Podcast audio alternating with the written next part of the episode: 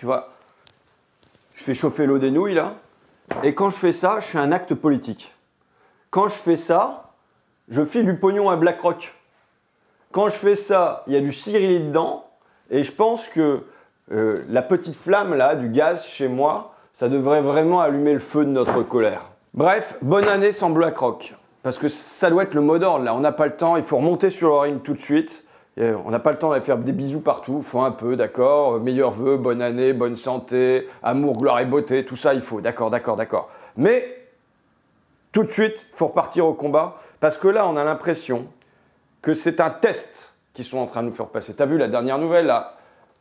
Décret du 31 décembre 2019, promotion et nomination dans l'ordre national de la Légion d'honneur, donc ça c'est Légifrance. Et là, en page 2, on a Monsieur Cirelli Jean-François, président d'une société de gestion d'actifs, ancien vice-président et directeur général délégué d'un groupe industriel énergétique. Il était chevalier, le voilà promu officier euh, de euh, la Légion d'honneur. Et on a l'impression que au-delà des retraites, c'est presque comme si c'était un test qu'il fallait nous faire passer. Tu sais, le, test de la grenouille, là, elle est plongée dans l'eau froide, on réchauffe au fur et à mesure, et puis elle se ramollit à l'intérieur, elle s'avelit, et elle n'a plus le courage de sauter par-dessus bord. Et eh bien, est-ce que ça va être pareil pour nous? C'est ça. Euh, moi, je dis, j'ai un mot un peu plus avant, je dis mitridatiser. C'est-à-dire, euh, est-ce que Mithridate, c'était un, roi grec, il me semble, euh, qui avalait chaque jour un petit peu plus de poison au cas où on la poisonne pour être prémuni contre ça? Et nous, c'est comme si on s'était habitué au goût de ce poison-là. Mais là, la dose, elle est tellement forte dans les collusions entre la finance et le pouvoir qu'on se dit, là, si on régit pas aujourd'hui, ça sera jamais, quoi. Euh, alors, il y a déjà eu une réaction l'an dernier avec les Gilets jaunes, il y a déjà des réactions avec des très grosses manifs euh, cet automne, mais là, dès le 9 janvier, dès jeudi prochain, faut que ça continue. Alors, les collusions, euh, elles sont connues entre Macron et BlackRock. Dès juin 2017, Macron est à peine élu, qui est-ce qui s'empresse de rencontrer, de recevoir à l'Élysée?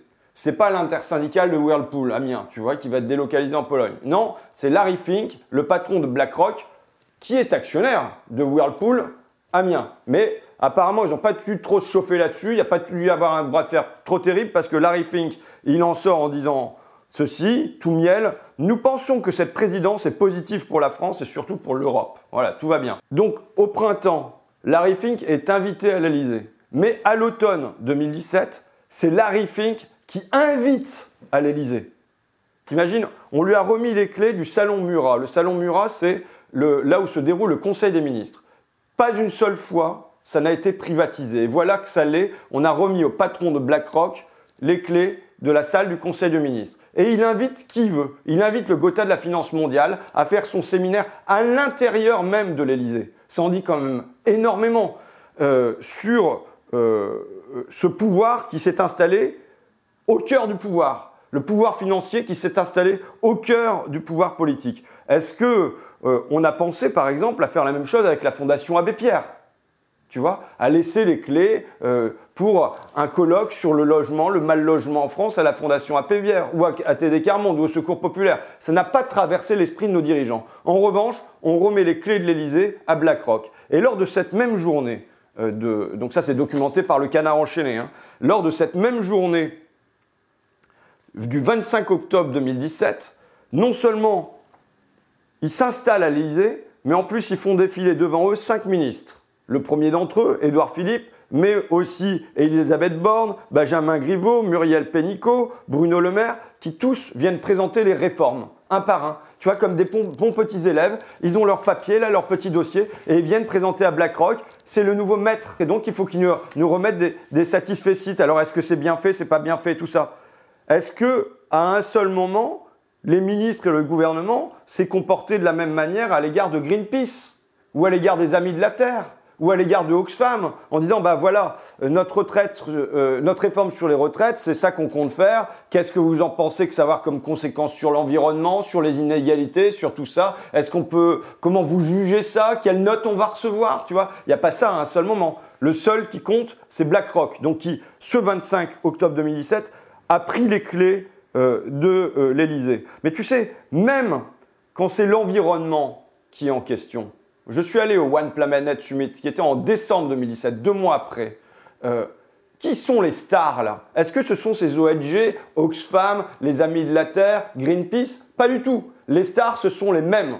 Ce sont les euh, fonds d'investissement anglo-saxons. Et le premier d'entre eux, c'était Larry Fink, qui était applaudi et tout ça, parce qu'il allait investir euh, en Afrique pour le développement écolo de l'Afrique. Pour l'instant, il n'y a rien. Mais c'était lui qui était, et on nous disait, Finance is not the enemy, finance is the key. La finance n'est pas l'ennemi, la finance c'est la clé, c'est la clé du problème. Alors pour nous, la finance est le problème. Je passe sur un certain nombre de choses. La nomination de euh, Jean-François Cirelli au euh, euh, club d'action publique CAP 22 de Édouard Philippe qui doit donner la, direction de l'action publique. Et donc voilà, le patron de BlackRock est à l'intérieur alors qu'il n'y a aucun syndicaliste. Pas personne de la CGT, mais même personne de la CFDT. Personne de la CG, c'est personne à l'intérieur, mais il y a le patron de BlackRock. Je passe sur la note qui avait été adressée au moment de la loi Pacte, le bon plan retraite, qui disait c'est vachement bien ce que vous faites parce qu'il y a un problème aujourd'hui en France, c'est que seuls 130 milliards d'euros ont été collectés dans les produits des plans d'épargne retraite collectifs et individuels. Donc il faut développer ça. Ce que vous allez faire avec la loi Pacte, c'est bien. C'est le premier étage de la fusée. Et au fond, là maintenant, ce qu'on nous met en place, c'est euh, le deuxième étage de la fusée. La loi Pacte vise spécifiquement à, combler les lacunes structurelles. Donc voilà, c'était la note envoyée au gouvernement. Euh, la bonne note, hein. ils mettent des bonnes notes au gouvernement. Hein. ils sont contents. Là, c'est sûr que si c'est les financiers qui, votent, Macron est réélu. Hein. je passe sur les, les tonnes d'encens délivré par les dirigeants de BlackRock à l'égard de ce gouvernement et du président, euh, que des dirigeants de BlackRock France, de BlackRock Europe, de BlackRock Monde avec euh, euh, Larry Fink. Je passe, je passe, je passe. Sur cette permanente collusion. Bon, ah, merde. Alors mon portable il sonne, je vais vous expliquer pourquoi. C'est parce que je cherche à organiser un bonne année sans BlackRock mardi soir au théâtre de la compagnie Joline Mom à, donc, à Saint-Denis au métro Front Populaire. Donc voilà pourquoi le portable sonne, parce que j'ai lancé quelques contacts pour savoir qui est-ce qui viendrait. J'arrête le de pâte, c'est en train de bouillir. C'est efficace BlackRock et Cirelli quand même. Hein. bon, j'en viens, j'en viens au pompon. La Légion d'honneur. Alors les ministres, ils nous disent, ils passent dans les médias, là, ils disent, c'est une mauvaise polémique. Euh, ce n'est pas aux dirigeants de BlackRock que cette récompense est délivrée, c'est à la carrière de hauts fonctionnaires, etc., etc., etc. Mais justement, c'est cette carrière qui devrait lui valoir à Jean-François Cirelli et quotidiennement la Légion du déshonneur. C'est pour cette carrière, pour ces manœuvres et ces basses œuvres qu'il mérite la déchéance. La déchéance nationale, tu sais. Je vais faire bref, mais je vais l'expliquer quand même. Avec Fakir, on a fait un dossier là-dessus un dossier qui s'appelle le scandale du gaz. Pourquoi? Comme les retraites, Gaz de France est issu de la libération. En 1945, le ministre Marcel Paul nationalise les réseaux de gaz et d'électricité. Tout roule. EDF, euh, e GDF, ça roule, tu vois. Euh, jusqu'en 2004. Alors, il faut savoir que déjà, Jospin avait accepté les directives européennes d'ouverture à la concurrence euh, du gaz de l'électricité, des transports, des, communications. Et euh, du coup, en 2007, qu'est-ce qui se passe? Sarkozy arrive au pouvoir et lors d'un dîner avec euh, deux milliardaires, ses amis, le milliardaire québécois Paul Desmarais et le milliardaire belge Albert Frère, il leur garantit la privatisation de Gaz de France. Il va y avoir une fusion entre euh, euh, Gaz de France est à l'époque dirigé par Jean-François Cirelli. Et il va y avoir une fusion avec Suez qui est dirigée par Gérard Mestralet. L'État passe à 35% du capital. Et là, avant même l'entrée en bourse, le grand gavage commence. Avant même l'entrée en bourse, le 15 juillet 2008, il y a une nouvelle qui tombe. GDF Suez versera un dividende exceptionnel. Ça ne va entrer en bourse que la semaine d'après. Mais déjà d'avance, on sait qu'il y aura du dividende. Et euh, c'est l'urgence des urgences, c'est la priorité des priorités. Et depuis 10 ans, ça n'a pas changé. Entre 2009 et aujourd'hui, les dividendes versés aux actionnaires ont représenté trois fois le montant des bénéfices. 300% des bénéfices. Ça veut dire qu'il ne reste rien pour l'investissement, il reste rien euh, pour les salariés. Au total, c'est un, pactole de plusieurs dizaines de milliards, sans doute aux alentours de 40 milliards, qui ont été versés aux actionnaires de GDF Suez. Qui paye Les usagers. J'ai ma facture de gaz. En trois ans, au moment de la, euh, de la privatisation, l'abonnement a grimpé de 50%. Plus 50%. Après, on peut dire le prix du gaz, il varie, il, est, il est, indexé sur le pétrole, euh, c'est compliqué, tout ça. Mais l'abonnement, lui, c'est un choix euh, politique d'entreprise. Plus 50%. Voilà qui paye. C'est pas la salarié qui en bénéficie non plus. Au-delà de, du 1% d'intéressement, c'est des milliers de postes qui sont supprimés. Là, dans la Somme, par exemple, il y avait des boutiques euh, Gaz de France à Albert, à Amiens, à Abbeville. Enfin, tu avais des boutiques comme ça. À travers tout le pays, tu avais ça. Il faut savoir qu'il reste plus un seul point de contact entre les professionnels du gaz et les usagers. C'est fini. Euh, il n'y en a plus euh, en, dans les Hauts-de-France, il n'y en a plus en Picardie, il n'y en a plus à Amiens, mais il n'y en a plus dans le pays. Tu vois? Et même, donc maintenant tout se passe par Internet ou par téléphone, mais même les centres d'appel, ils ont été délocalisés à l'île Maurice, au Maroc, au Portugal. Et euh, c'est les plus précaires qui payent aussi. Euh, parce que euh, quand tu as un problème avec ta facture, avant, tu avais un service social à GDF, comme à EDF. Et maintenant, ce service social, il n'existe plus. Donc tu, tu, galères à essayer de régler ton problème avec un téléconseiller qui est à l'autre bout du monde et qui va pas t'arranger sur, sur ta facture, tu vois. et enfin, je, je dirais que le dernier truc qui en souffre, c'est la planète parce que ces dizaines de milliards d'euros, ils ne vont pas en investissement, ils ne vont pas en comment on développe des nouvelles technologies, comment on sort des, énergies fossiles, ils vont être utilisés à juste gaver les actionnaires. Et donc qui en profite? Bah, Le premier des actionnaires après l'État, le premier des actionnaires après l'État, c'est BlackRock, aux alentours de 5% du capital. Euh, donc chaque fois que vous faites chauffer vos nouilles, comme je disais, vous versez une cote-part au fond américain. Et qui d'autre en a profité? Le tandem. Le tandem Gérard Mestralet, Jean-François Cirelli. Parce que Jean-François Cirelli, quand il était payé par l'État, euh, quand c'était un service public, il touchait que 400 000 euros par an. Tu vois? Déjà, aux alentours de 40 000 euros par mois, normalement, tu t'en sors à peu près.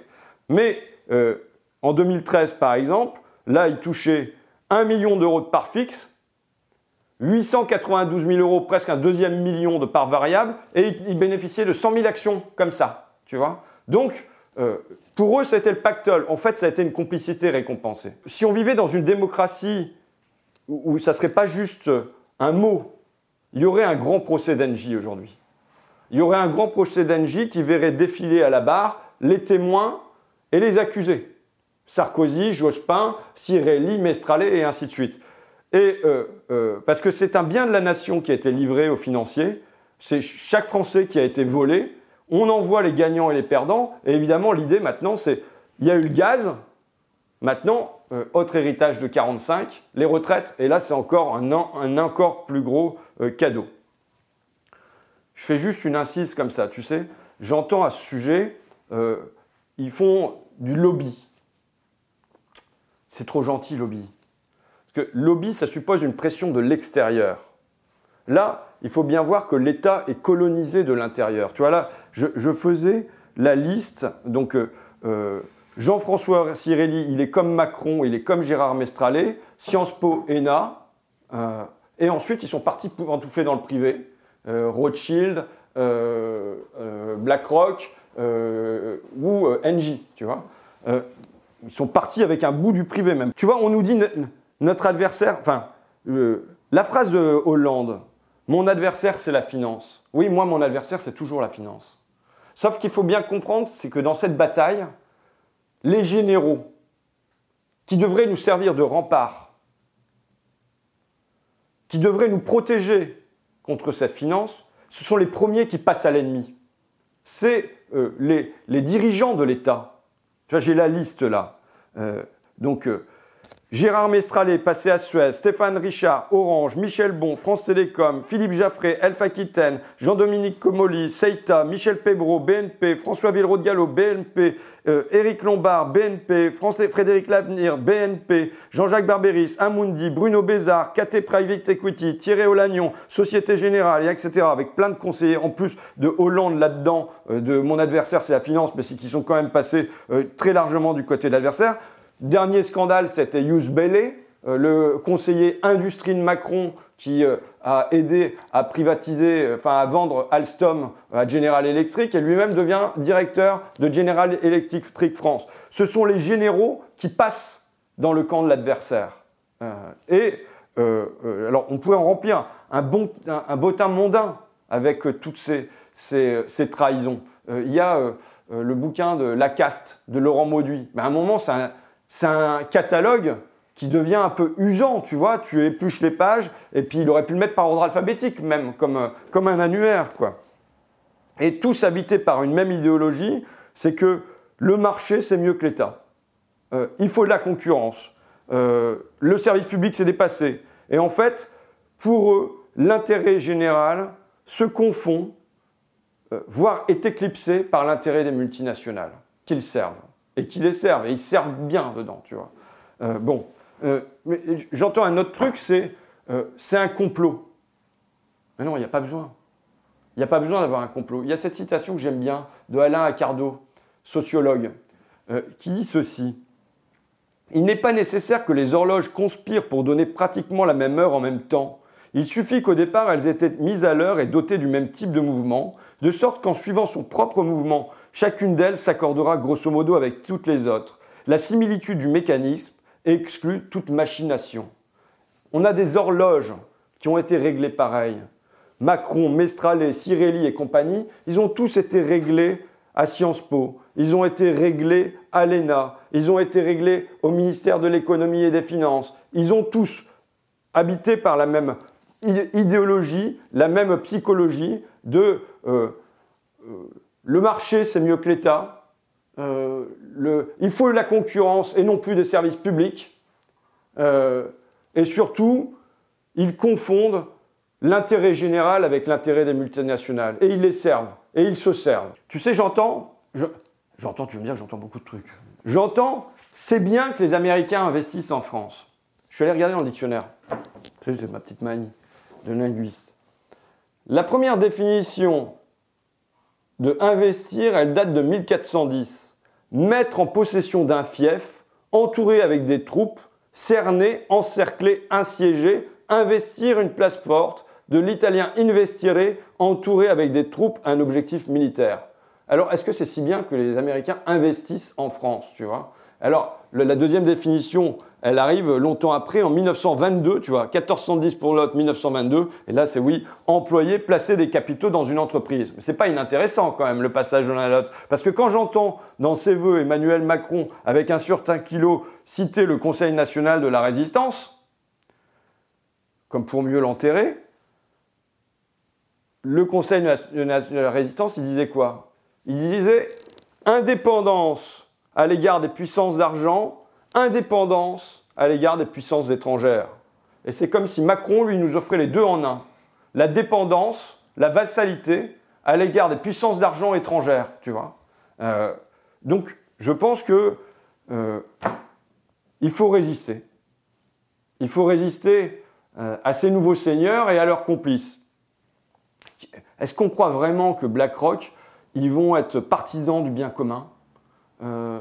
Tout faire pour que on touche des retraites pépères, euh, pour que les travailleurs et les travailleuses de ce pays aient le droit à un repos mérité. Est-ce que c'est vraiment là le but de, BlackRock et leurs alliés? Euh, Le mal qu'ils ont fait à Alstom, le mal qu'ils ont fait à Alcatel, le mal qu'ils ont fait à Arcelor, tu vois, je reste dans les A là, euh, juste dans les A, Alcatel, Arcelor, Alstom, pour les, dégâts de la finance. Je rajoute NJ quand même, mon gaz derrière, mes nouilles. Ils vont le faire à nos retraites. Donc je pense qu'il faut un sursaut, pas seulement pour les retraites, mais pour la démocratie. Est-ce qu'on va se laisser, là, comme la grenouille, se laisser ramollir, avelir définitivement et glisser vers la plutocratie, ou bien euh, on peut avoir un sursaut pour que la France défende son indépendance euh, à l'égard des puissances d'argent étrangères aussi, pour qu'on ne se courbe pas devant les dollars, pour qu'on ouvre un autre chemin, une autre espérance. Et ça, je pense que ça commence jeudi prochain, euh, jeudi 9 janvier, avec les voisins, les cousins, les collègues, les copains et ainsi de suite. Et parce que ce qui nous habite au fond, c'est que la planète et les hommes ont besoin de repos. Tu vois Il faut pouvoir être un petit peu en jachère, avoir des temps qui sortent de la consommation et de la production. Est-ce que l'objectif de la roche noire, Black Bloc, euh, et euh, de Macron et de tous les financiers, c'est de permettre qu'on ait ce repos, les hommes et la planète en repos, ou ça va être toujours travailler plus, pour gagner plus, pour consommer plus, pour travailler plus, pour consommer plus, pour gagner plus, il faut que le hamster sorte de cette roue. Euh, donc il faut qu'on retrouve une certaine marge de manœuvre pour imposer ça. On dit quoi? Bonne année, bonne santé, amour, gloire et beauté. Et, donc mardi 7, je pense, il y a Olivier Besancenot qui a répondu qu'il était d'accord, Cécile Marchand des Amis de la Terre qui a répondu qu'il était d'accord, euh, Béranger Cernon de la CGT Cheminot qui a répondu qu'il était d'accord, pour se donner rendez-vous euh, à Jolimum pour souhaiter nos meilleurs voeux sans même dit la roche noire Black Bloc. Ah, j'ai dit Black Bloc Alors, je vais dire, c'est Vincent qui a trouvé ça. BlackRock casse plus que les Black Blocs.